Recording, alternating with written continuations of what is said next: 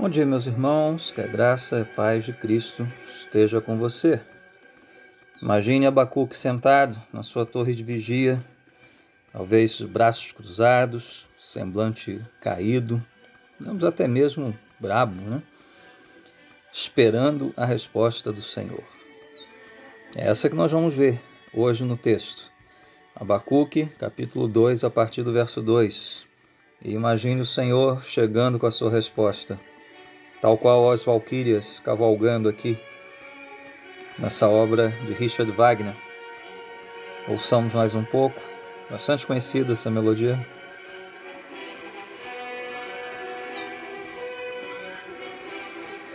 Bom, deixa a música quietinha aqui. Vamos ler o texto, que é o mais importante, é o que temos que meditar no dia de hoje. Abacuque 2, a partir do verso 2. Então o Senhor me respondeu. Escreva claramente a visão em tábuas, para que se leia facilmente. Pois a visão aguarda um tempo designado. Ela fala do fim e não falhará. Ainda que demore, espere-a, porque ela certamente virá e não se atrasará.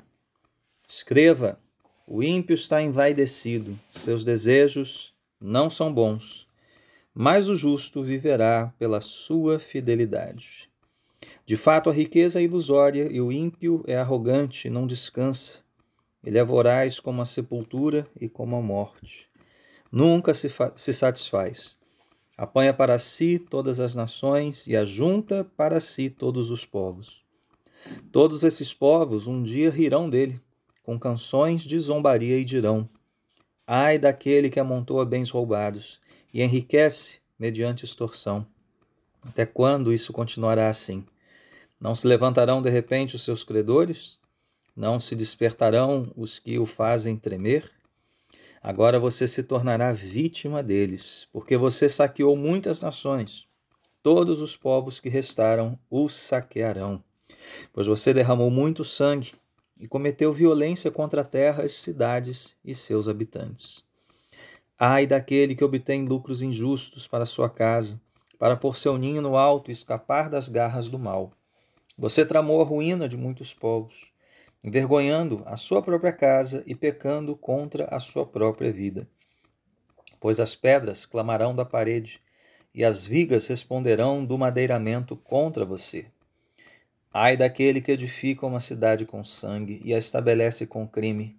Acaso não vem o Senhor dos exércitos? Acaso não, não vem do Senhor dos exércitos que o trabalho dos povos seja só para satisfazer o fogo e que as nações se afadiguem em vão? Mas a terra se encherá do conhecimento da glória do Senhor, como as águas enchem o mar. Ai daquele que dá bebida ao seu próximo, misturando-a com o seu furor, até que ele fique bêbado para lhe contemplar a nudez. Beba bastante vergonha em vez de glória. Sim, beba você também, exponha-se. A taça da mão direita do Senhor é dada a você Muita vergonha cobrirá a sua glória. A violência que você cometeu contra o Líbano o alcançará, e você ficará apavorado com a matança que você fez de animais. Pois você derramou muito sangue e cometeu violência contra a terra, as cidades e seus habitantes. De que vale uma imagem feita por um escultor ou um ídolo de metal que ensina mentiras? Pois aquele que o faz confia em sua própria criação, fazendo ídolos incapazes de falar. Ai daquele que diz à madeira, desperte, ou a pedra sem vida, acorde. Poderá o ídolo dar orientação? Está coberto de ouro e prata, mas não respira. O Senhor, porém, está em seu santo templo. Diante dele, fique em silêncio toda a terra. Eis a resposta, meus irmãos, vinda a Abacuque. Como começa? Aliás, vamos entender, né? o texto é bastante longo. Se eu pudesse resumi-lo aqui em algumas frases, qual é a resposta de Deus para Abacuque? Diz assim: Abacuque, eu sou justo, e quem confia em mim poderá viver. Quem confia em mim viverá. E o resultado final, Abacuque, será o julgamento do ímpio, a salvação do justo e a glória do meu nome. É basicamente esse é o resumo da ópera aqui. O justo viverá, o ímpio será julgado e Deus será glorificados. O Senhor começa a resposta com uma ordem a Abacuque: escreva. Ainda não é a resposta ao teor da queixa, mas é uma declaração importantíssima aqui. Porque Deus manda Abacuque escrever em tábuas para que se leia facilmente, aqui uma tradução alternativa é para que possa ler até quem passa correndo. Ou seja, é algo que é público, algo que pode ser visto por qualquer um. Isso mostra, irmãos, a, o compromisso de Deus com a sua palavra. Deus está empenhando aqui a sua palavra. Está dizendo, né, como, como a gente diz comumente, olha, pode escrever aí, pode escrever, isso será cumprido. Eu vou fazer isso que está aí. E que visão é essa? Bom, é a visão do julgamento do ímpio, da salvação do justo. E Deus é soberano sobre o tempo em que isso irá acontecer. Versos 3 nos, nos fala de um tempo designado. Ela não falhará, ainda que demore, Abacuque pode esperar, porque certamente ela virá.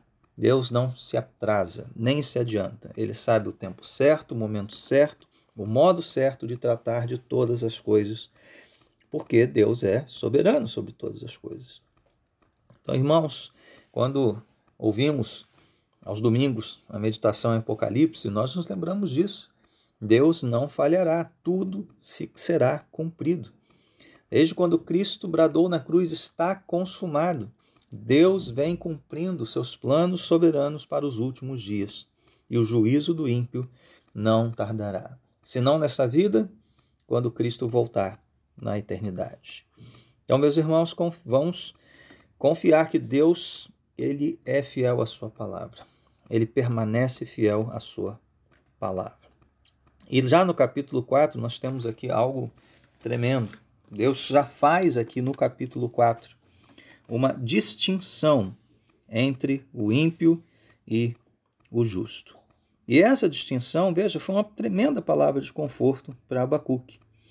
E marca que na vida do profeta né, um momento decisivo, decisivo na sua luta para conciliar a santidade de Deus com a, o uso dos babilônios ímpios como instrumento de julgamento contra o seu povo. Deus aqui diz que esses ímpios são soberbos, ou seja, esse é o estado da sua alma e que leva esses ímpios a amarem o pecado e a agirem de maneira pecaminosa. O justo, porém, aqui está a declaração né, que ecoa no Novo Testamento: o justo viverá pela sua fidelidade ou pela sua fé. Aqui está a palavra de conforto que Abacuque esperava. É, os remanescentes é, serão mantidos pela graça de Deus, com fé no Senhor. Em meio àquela terra coberta de pecado, Judá, em meio à ira de Deus, usando os babilônios para julgar o seu povo, o Senhor prometeu que haveria um remanescente justo, que tomaria o caminho que levaria à vida, por confiar naquele que, mesmo em sua ira, ainda se lembra da sua misericórdia. É o que está lá no capítulo 3, verso 2 que ainda nós veremos. Mas deixe-me fazer aqui um, um, também né, um pequeno, não é bem um parêntese, né, mas um, uma nota importante sobre esse verso. Essa é uma verdade que atravessa a Bíblia Sagrada. Desde lá de Gênesis 15, 6, a declaração de que é, pela sua fé a justiça foi imputada a Abraão, até Paulo no Novo Testamento citando Abacuque no contexto da fé cristã. Meus irmãos, a nossa vida é de fé em fé, e a fé é um dom de Deus, e é só pela fé que de fato podemos viver. Sola fide foi um dos lemas da reforma protestante. É pela fé que nós somos, é pela fé no Filho de Deus que nós recebemos a justiça do Filho de Deus, pela graça de Deus mediante a fé. E que fé é essa? É esta confiança inabalável num Deus que é soberano, num Deus que tem em suas mãos os rumos da história, como aqui ele está ah, falando isso a Abacuque. Esse é um chamado à confiança, esse é um chamado à entrega total do nosso coração àquele que é Senhor de todas as coisas.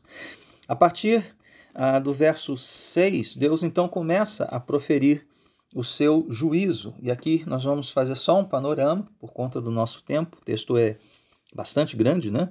Mas o que Deus está falando aqui é, é uma sentença.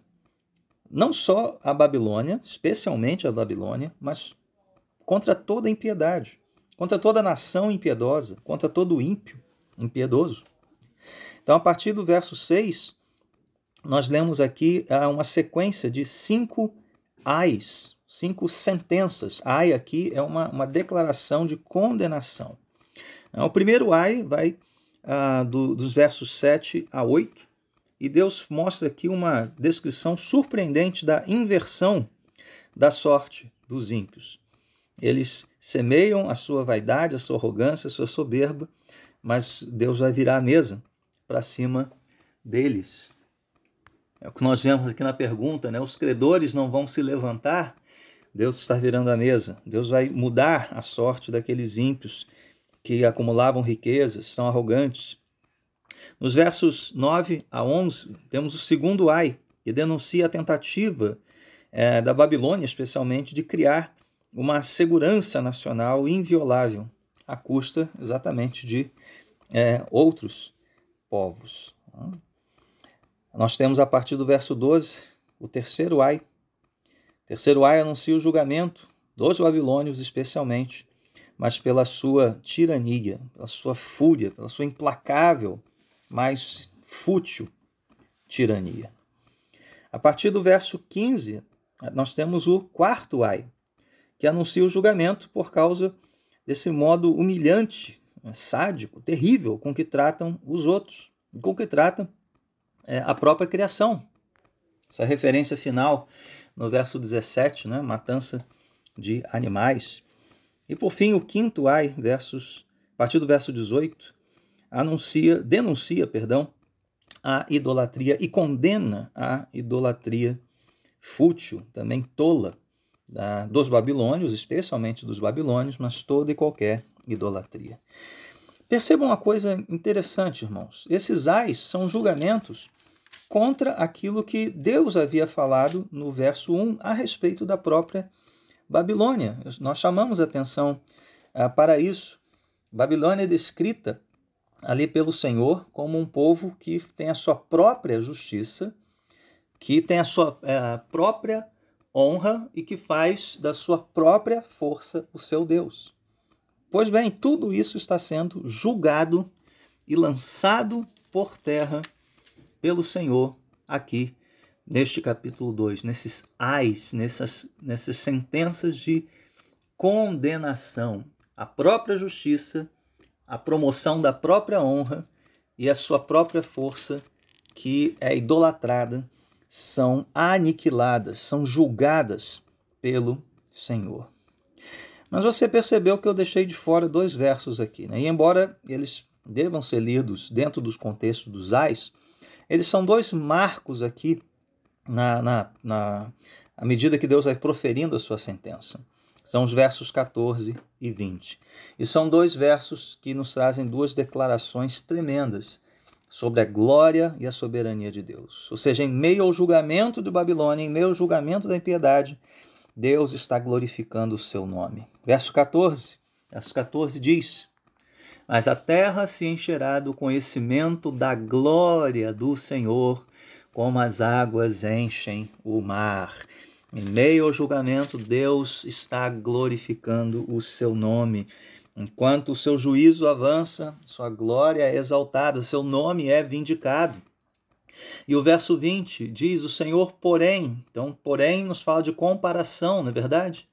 Lembra que no verso 19 fala dos ídolos. O ídolo coberto de ouro e prata não respira, o ídolo não fala, o ídolo não pode ser despertado para a ação. O Senhor, porém, ele é um Deus vivo e ele está no seu templo. Diante dele, fique em silêncio toda a terra. Então veja como é que termina a, a, a sentença da parte de Deus. Os ais do julgamento sobre aqueles orgulhosos e pecadores culminam no silêncio universal de adoração e na presença gloriosa de Deus. Esse silêncio aqui é um silêncio de contemplação e de adoração. E meus irmãos, esse é um pequeno retrato ainda no Antigo Testamento do que Deus fará ao final da história por meio do seu filho Jesus Cristo. Aquele que nós, como nós já falamos em áudios anteriores, sofreu a maldade dos homens Sofreu a ira de Deus, mas um dia voltará para julgar a terra.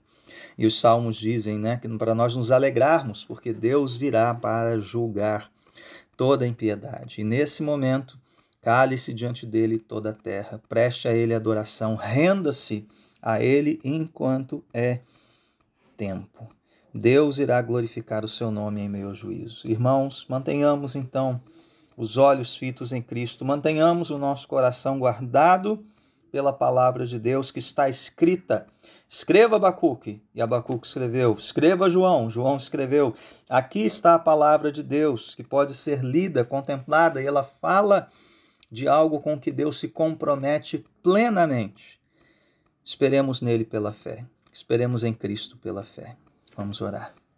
Nosso Deus e bendito Pai, louvado seja o teu nome pela tua palavra santa e gloriosa. Senhor, enche o nosso coração de fé, enche o nosso coração de viva esperança, porque esta palavra é a verdade e ela se cumprirá no tempo certo, do modo certo, como o Senhor assim desejar. Ó oh Deus, que o teu nome seja honrado e glorificado, que diante de ti toda a terra se cale e lhe preste culto, hoje para todos sempre. Amém e amém.